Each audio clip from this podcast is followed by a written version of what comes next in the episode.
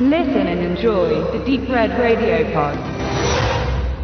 Mit wem in meinem Freundeskreis könnte ich effektiver über Star Wars sprechen als mit Leo? Und deswegen tun wir das jetzt auch einfach. Und zwar gab es ja jetzt äh, einen neunten Teil zu bestaunen im Kino. Und der läuft ja auch immer noch. Ich muss sagen, wir sind jetzt schon eine ganze Weile vom Kinostart entfernt. Äh, genug Zeit, darüber nachzudenken. Für Leo genug Zeit, um ihn dreimal im Kino gesehen zu haben auch. Es geht um Rise of Skywalker, den Star Wars Nummer 9 in der äh, Saga. Also die Gibt ja auch ein paar mehr Star Wars Filme mittlerweile, aber wir reden hier von dem seriellen Teil. Und dieser wurde nun abgeschlossen, sagen wir mal. Also von Anfang an Episode 1 bis nun über die Urtrilogie, eben jetzt bis zur ähm, ja, Sequel-Trilogie. Ja, man erwartet, was erwartet man? Äh, mir äh, möchte ich gleich zum Anfang eines sagen, ist immer schon jetzt mal bei meiner Recherche aufgefallen, dass Star Wars ja insofern, äh, es ist kein Phänomen, aber eine Auffälligkeit, dass tatsächlich ähm, immer nur der erste Teil einer Trilogie richtig erfolgreich ist, im Sinne von von Superlativen, will ich sagen. Äh, bereits in allen drei Trilogien ist der zweite Teil vom Einspielergebnis her wesentlich geringer gewesen und der dritte dann noch weiter drunter. Ähm, das war schon in den 70er, äh, 80er, also in den 80er Jahren so tatsächlich, was nicht heißt, dass die Filme nicht erfolgreich waren. Das, das ist ja, das stimmt ja nicht. Aber in der, in der Superlative eben, äh, ich äh, weiß noch, Erwachen der Macht hat ja auch knapp zwei Milliarden im Kino eingespielt und jetzt der dritte hat sich so gerade über die Milliarde gehangelt. Das heißt, da ist auch, glaube ich, ein großes Sättigungsgefühl vielleicht dann auch schnell da. Und das ist das, was mich, glaube ich, auch ereilt hat.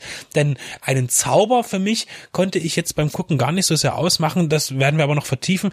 Äh, und jetzt, bevor ich äh, alles ganz, ganz äh, schlecht mache, lasse ich erstmal Leo ganz kurz sprechen. Bevor wir zum Sättigungsgefühl kommen, muss man, glaube ich, sagen, dass bei solchen Filmreihen der erste Film besonders erfolgreich ist, hat sicherlich auch damit zu tun, dass der natürlich auch nochmal ganz besonders beworben wird. Also man hat ja dann die Fans, die den irgendwie teilweise mehrmals schauen, so wie zum Beispiel mich. Ähm, aber dann hast du ja auch viel, ich sage mal jetzt Laufkundschaft oder die dann Leute begleiten und die, da wird dann eben der erste Teil besonders beworben und da rennen dann alle rein und schauen sich das an. Und mit Sicherheit, wenn man jetzt analysieren würde, wie Werbung geschaltet wird und wie da die Promotion läuft, ist, steht sicherlich immer auch bei anderen Filmreihen der erste Teil da drüber und automatisch spielt er dann mehr ein und ich glaube, umso besonderer ist es dann, wenn dann die anderen auch noch ein Erfolg sind. Natürlich kommen die da meist dann da nicht mehr ran, aber ich glaube, das hat da nicht unbedingt sofort was mit Sättigung zu tun, sondern sind das einfach wirklich nur Personen, die jetzt einfach wirklich nur eigentlich von dem ersten was mitbekommen haben. Da wird es wahrscheinlich tatsächlich auch welche geben, die aber wissen gar nicht, dass da zweiten, dritten gab. Glaubst du wirklich, dass irgendjemand nicht weiß, dass dann der dritte oder zweite Teil kommt? Ich meine, das ist doch schon auch, es ist ja auch überall präsent. Also diese These weiß ich nicht, ob ich die unterstützen kann. Ähm, aber sei es das werden wir nicht lösen können. Ja, ähm, werden wir nicht. Aber Sättigungsgefühl. Gut. Also es ist. Warst du noch, so warst du bei der bei der Sequel-Trilogie? Du, du weißt, was ich meine, wenn ich von einem Zauber spreche. Gerade ja, im Bezug auf ja, die Urtrilogie. Ja, ne? so. Äh, ist das denn noch? Hat man das noch jetzt? Äh ja, teilweise schon, muss ich sagen. Wenn ich zurückdenke, als ich bin ja nun äh, nicht in den 60ern oder 70ern geboren, bin aber trotzdem mit den Star Wars Filmen aufgewachsen, weil ich ja genau in der Zeit, sagen wir mal, zehn Jahre alt war, als die Special Edition nochmal ins Kino kam. Und ich kann jetzt denken, was ich möchte über die Special Edition. Ich habe mich damals mega gefreut, dass diese Filme nochmals im Kino liefen und habe mich auch über diese Extraszenen gefreut, weil ich die Filme auch da schon in- und auswendig kannte von Freunden. Der ältere Bruder hatte die irgendwie auf Videokassette und da dachte ich, oh geil, die Filme, aber nochmal mit neuen Szenen. Das heißt, ich war total begeistert und bin irgendwie doch genau mit diesen Filmen ähm, aufgewachsen und für mich auch schon irgendwie als zehn oder zwölfjähriger habe ich verstanden, diese Filme wird es auf jeden Fall nie wieder geben. Das sind irgendwie alte Filme, die sind eigentlich auch mit nichts vergleichbar und Star Wars hat irgendwie auf alles einen Einfluss gehabt, aber diese, diese Optik, dieser Stil und irgendwie auch diese Geschichte und ähm, da würde ich nachher gerne noch was zu sagen, ähm, dass das kommt so nicht wieder. Und mir war auch klar, dass diese Schauspieler jetzt ja, und da rede ich jetzt vor 20 Jahren, vor 20 Jahren habe ich schon gedacht, ja, die sind ja jetzt so alt, das geht ja gar nicht mehr. Die sehen ja jetzt ganz anders aus, die können ja gar nicht mehr diese Rollen spielen. Das heißt, als The Force Awakens angekündigt wurde, dachte ich erst, was soll das jetzt? Das wird jetzt irgendwie auch nicht besser als die Prequels. Neue Star Wars Filme werden mich sowieso nicht so begeistern wie Episode 4 bis 6. Und dann hieß es aber, die Darsteller von damals kommen alle zurück. Und auch da kann man sagen über Disney, was man möchte, aber das war schon ein gewissermaßen auch großes Risiko, diese alten Leute, zum Beispiel meine ich da jetzt auch gerade Mark Hamill, der ja eigentlich als Schauspieler nichts weiter Relevantes gemacht hat, dann doch in so einer großen und wichtigen Rolle wieder vorzuholen, fand ich schon bemerkenswert. Und hätte ich einfach damals als Kind nie mit gerechnet, dass ich noch einmal diese Person in diesen Rollen sehen würde. Und schon alleine das macht einen gewissen Zauber für mich aus. Kommen wir jetzt nochmal ein bisschen speziell auf den Film. Es ist, glaube ich, ein bisschen schwierig, jetzt eine Handlung äh, äh, anzugeben, weil es ist ja eine Trilogie, es teilt sich alles sehr auf. Ähm, es geht natürlich wieder um den, so, so, so dämlich das jetzt klingt, gut gegen böse und man versucht eben, es gibt wieder eine Rebellion, es gibt wieder einen aufstrebenden alten ähm, ja, Fiesling, wo ich sagen muss, dass das war für mich dramaturgisch, wo ich sagte, ach nee, doch jetzt nicht den alten Schuh bitte. Also allerdings muss ich sagen, so sehr mich das irgendwie gestört hat, dass jetzt äh, Palpatine zurückkommt, hat mich eher ähm, äh, die Frage danach beschäftigt, ja, was hätten sie ja sonst machen sollen? Weil jetzt am Ende dieser Trilogie einen völlig neuen Gegner zu implementieren, ist völlig idiotisch. Und äh, wobei man natürlich ähm, äh, Adam Driver natürlich hätte noch weiter ausbauen können als neuen Darth Vader, aber das hat man eben nicht gemacht.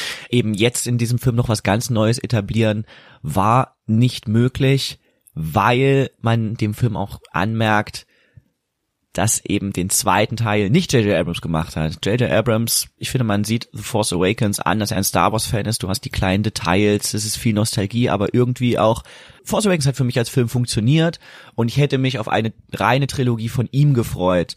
Um, The Last Jedi fand ich viele Sachen gut, viele Sachen auch nicht gut. Ryan Johnson ist ein toller Regisseur, aber ich glaube, im Gegensatz zu J.J. Abrams hat er auf jeden Fall keine Ahnung von Star Wars und das ist dem Film sicherlich sehr auf die Füße gefallen und jetzt kehrt nun J.J. Abrams zurück für The Rise of Skywalker, übrigens äh, hier äh, auch im Singular, das ist immer ganz wichtig, da gab es schon Rückkehr der Jedi-Ritter, das wurde dann irgendwie im Plural übersetzt und eigentlich war das damals äh, der Titel im Singular gemeint, nur auf Luke Skywalker bezogen. Ähm, jedenfalls merkt man es dem Film einfach an, dass eigentlich dieser Film ist eigentlich zweieinhalb Filme. Und deswegen jetzt hier auch noch neue Figuren zu implementieren, ich fand auch, so ein alter Hu, ja, Palpatine lebt jetzt wieder und die Fans beschweren sich, das macht ja dann Rücke der Jedi-Ritter zunichte, weil der Imperator ist ja doch nicht besiegt und er ist wieder da. Ähm, ich sehe das so, dass auch da ich, ich, mich wahrscheinlich freue, dass da irgendwie wieder ein, ein alter Darsteller von damals wiederkommt und von der Atmosphäre sind, dass die Szenen ja eigentlich auch am besten für mich funktioniert haben. Also ich fand den Start gut, das ist hier von einem Wayfinder zum nächsten und äh, das ist Deus Ex Machina hier und dort.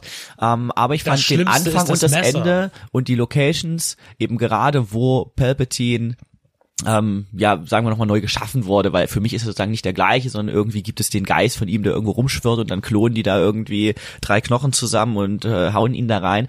Die haben für mich sehr gut funktioniert, also auch musikalisch, äh, muss ich sagen, fand ich das für den, äh, der es jetzt auch nicht mehr ganz alleine macht, von dem sehr alten äh, John Williams, sehr gut, äh, sehr gut inszeniert und das waren für mich so mit die stärksten Szenen und das war ja auch, was irgendwie zum Beispiel den Star Wars Filmen noch diesen, diesen wirklich so bösen Gegenpol gegeben hat. Darth Vader ist die eine Sache, aber da wusste man dann ja doch relativ schnell, das ist der Vater von Luke. Aber der Imperator ist wirklich der böse Böse, der auch eigentlich keine persönliche Beziehung zu irgendjemandem hat.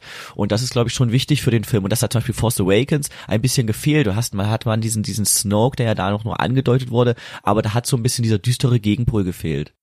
Ähm, ich war dramaturgisch ein bisschen, naja, enttäuscht. Also ich muss sagen, ich, ich freue mich tatsächlich auf eine Zweitansicht und die gestehe ich dem Film auch zu, das mache ich nicht bei jedem. Ähm, aber ich fand den einfach, und das muss ich sagen, vielleicht bin ich auch komisch, aber ich fand den langweilig. Ich fand den unheimlich langweilig, den Film. Äh, dann noch gepaart mit dem, dass ich ja gerade bei Effekten immer sehr, sehr, immer, gerade bei so teuren Filmen, dann sehr, sehr gerne mäkel ähm, weil dann man doch merkt, dass die Leute irgendwie einen Termin einhalten müssen, dann doch nicht mehr so viel Mühe sich geben, alles nochmal zu rendern scheinbar am Rechner. Ich möchte allerdings auch sagen, dass ähm, gerade bei den Effekten jetzt, wie, darüber hatten wir schon gesprochen, mich eine Sache sehr ähm, erwärmt hat, und zwar ist dieser eine gute praktische Effekt der Planetenexplosion zu sehen, der wirklich ein, ein, ein optisches Gefühl wieder gibt, sage ich, mhm. dass, dass das ist so, das ist Balsam, ja. das zu sehen. Und in dem Atemzug kann ich dir auch gleich sagen, dass es einige Effekte gab, bei denen man dachte, dass sie digital waren, aber sie waren nicht digital. War noch in The Force Awakens, Mess Canetta, diese kleine Frau mit dem äh, orangenen, schrumpeligen Gesicht, war ja im ersten Teil noch komplett animiert, äh, mit Motion Capturing Te Technologie und war jetzt zum Beispiel reine Maske. Also da ist man davon weggegangen. Und da gab es einige solche Szenen, auch, auch andere Explosionen, wo man normalerweise bei einem Film dieses Budgets das animieren würde und ich glaube, da konnte J.J. Abrams durchaus auch, weil ich halte ihn wirklich eigentlich für einen Fan dieser praktischen Effekte, ein bisschen auf Disney wirken und hat gesagt, ja, wir müssen jetzt hier aber auch, weil die Leute achten da drauf und das ist mir wichtig und da glaube ich, gab es mehr praktische Effekte, als man eigentlich denkt. Natürlich geht das nicht mehr wie früher, das ist ja vollkommen klar. Bei Force Awakens war das ja schon so auf, auf ähm, dem Wüstenplaneten da, ich kann die jetzt alle nicht auseinanderhalten, es war nicht Tatooine, sondern Jakku. Jakku. Äh, da war ja auch dann der Angriff von den Truppen, das war ja äh, eine sensationelle Action, äh, physische, reine physische Action. Und ähm, ähm, das ist aber trotzdem auch ein bisschen verloren gegangen. Und ich glaube, ähm, dieses am Set sein und ein, ein gebautes Set zu haben und dann oder aber dann vermehrt auch auf Greenscreen zurückzugreifen, das ist halt auch das Problem, dass, dass die, es gibt halt auch viele Menschen, die auf Hintergründe gucken und daraus die Symbiose zwischen dem, was hinten und vorne passiert, dass das, das, das stimmen muss. Und auch das äh, will ich dem Film jetzt nicht absprechen, weil ich ihn nochmal sehen müsste dafür. Zumal es auch immer wieder, ich immer wieder merke, dass es einen großen Unterschied macht, einen Film im Kino zu sehen und auch zu Hause, denn die Bildqualität kann zu Hause durchaus besser sein. Es kommt dann aufs Kino drauf an, auf die Leinwand, auf, ob das alles richtig eingestellt ist, ob die Farben und so weiter. Das hat alles, äh, ist alles wichtig und kann auch einen Film schlecht machen. Das Beispiel war bei mir Ready Player One, bloß mal jetzt als Nebenbeispiel, den ich im Kino unerträglich fand und auf, äh, dann im Heimkino tatsächlich sehr gut fand. Also, und da lag es auch viel an der Optik. Ja, ich habe ihn ja nun, äh, hab The Rise of Skywalker dreimal im Kino gesehen. Äh, einmal auf Englisch, zweimal auf Deutsch. Natürlich geht das Ganze nur auf Englisch, aber mir hat er tatsächlich bei jedem Mal schauen besser gefallen. Beim ersten Mal schauen dachte ich, ja, okay, damit kann ich schon irgendwie meinen Frieden schließen. Beim zweiten Mal dachte ich, ja, ist irgendwie doch ganz gut durchdacht. Und beim dritten Mal äh, konnte ich dann wirklich anerkennen, dass hier äh, eine über 40 Jahre umspannende Filmserie, und das ist ja nicht wie James Bond, wo die Filme irgendwie äh, nicht aufeinander aufhören, sondern Star Wars, das ist ja eine, eine, da wird ja eine Geschichte erzählt, über 40 Jahre, über neun Filme, ähm, und die, die, die Filmgeschichte hat sich ja eben gerade durch diese Filme auch wie keine andere verändert, und das ist einfach unglaublich schwer, da überhaupt irgendwie einen guten Film zu machen. Und da werden ja so viele Einflüsse und so viel Druck kommt da von den verschiedensten Seiten, dass man da eigentlich auch komplett stagnieren könnte und sagen könnte, wir wir können jetzt gar keinen Film machen, weil sie, wie soll der denn aussehen? Und da finde ich, dass da so unmöglich wie das, wie das, wie das scheint, dennoch irgendwie eine stimmiger Abschluss für mich zumindest als, als, als Fan in dem Fall. Ich möchte den Film jetzt nicht kritisch analysieren, weil Star Wars Filme sind Filme zur Unterhaltung für Fans und kann damit leben, dass diese Geschichte so abgeschlossen wurde. Äh, Ich fand, wie siehst du das, dass gerade zum Ende hin, ich sag mal so die letzte Viertelstunde, wahnsinnig schnell auf einmal voran und tak, tak, tak, tak, wir müssen noch das schnell machen, die müssen die sich noch verabschieden, die müssen sich noch umarmen, da muss noch ein Küsschen, aber ganz, ganz, ganz, ganz schnell, wir müssen ganz schnell fertig werden, abspannen. Ja, das ist war wahnsinnig irgendwie störend. total nervig. wahnsinnig stören und da kommt man natürlich in die Bredouille, dass mit jedem Film die Charaktere eben auch mehr werden. Man hat dann den einen oder anderen ja auch sterben lassen, aber die einen wie mich wollen irgendwie die alten Leute wiedersehen, dann möchte man ja ein junges Publikum ansprechen, neue Fans, natürlich müssen die jungen Helden im Vordergrund stehen. Und das, deswegen sind diese Filme auch so zerstückelt, weil man, man muss ah, alle 20 Minuten, jetzt müssen wir wieder mal zu dem, was der jetzt gerade macht und jetzt, was der jetzt gerade macht und der macht und dann ist der Film auf einmal vorbei und oh, es ist ja der neunte Film, das heißt, es ist ganz vorbei, wir müssen jetzt noch ganz schnell alle Fragen beantworten. Das finde ich auch sehr, sehr störend und das wurde dann auch sehr schnell abgehandelt, aber sonst wäre der Film ja dann irgendwie, hätte drei oder vier Stunden gedauert. Das ist eben einfach die Krux, das, das, das, das, das kotzt mich an, dass Filme dann so erzählt werden müssen, aber da gibt es keine Alternative zu.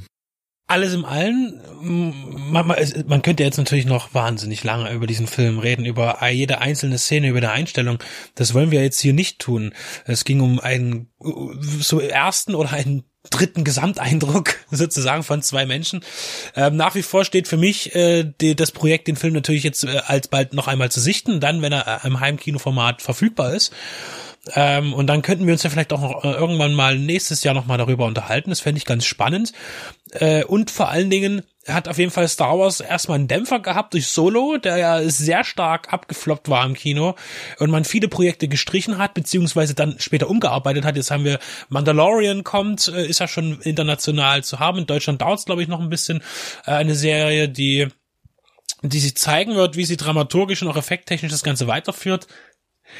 Und äh, aber auch äh, Obi-Wan, der ja eigentlich, soweit ich das verstanden habe, eigentlich als Film konzipiert war, dass, dass die Origin Story jetzt als Serie produziert wird. Und erstmal abgesagt von Disney gerade. Ach doch, auch wieder abgesagt. Äh, die äh, Darsteller McGregor hat Husten. haben Ja. sich wohl schon äh, alle eingefunden und getroffen und Disney hat jetzt erst nochmal irgendwie Stopp gedrückt und gesagt, wir müssen die Geschichten erst nochmal überarbeiten. Ne, das ist ja primär erstmal nichts Schlechtes, aber Ja, ja, wahrscheinlich das ist nicht gut so viele für Gregor Charaktere Beispiel. dabei. Gut für Gregor, weil dann ist es womöglich so, dass er doppelt Gage bekommt, weil das sind immer diese, diese tollen Tricks, da kann man dann, ach ja, ich bin ja jetzt gebucht, dann machen wir mal was Neues. Also auf jeden Fall äh, habe ich auch gelesen, dass eine neue Trilogie äh, angesetzt ist, da wurden auch schon Leute verpflichtet, da mal was zu gucken. Ähm, ich glaube, so dieser Dämpfer ist schon wieder ganz schnell weg und man versucht jetzt doch wieder nochmal an die Kuh ranzutreten. F- Es wird noch wahnsinnig viel kommen, vermutlich, also auf jeden Fall. Äh, Disney ist da ähm, ein, also so gemischte Speis, vieles ist gut, manches ist bedenklich. Äh, diese Maschinerie äh, wird es einen Spin-off mit der Eiskönigin geben oder man weiß es nicht.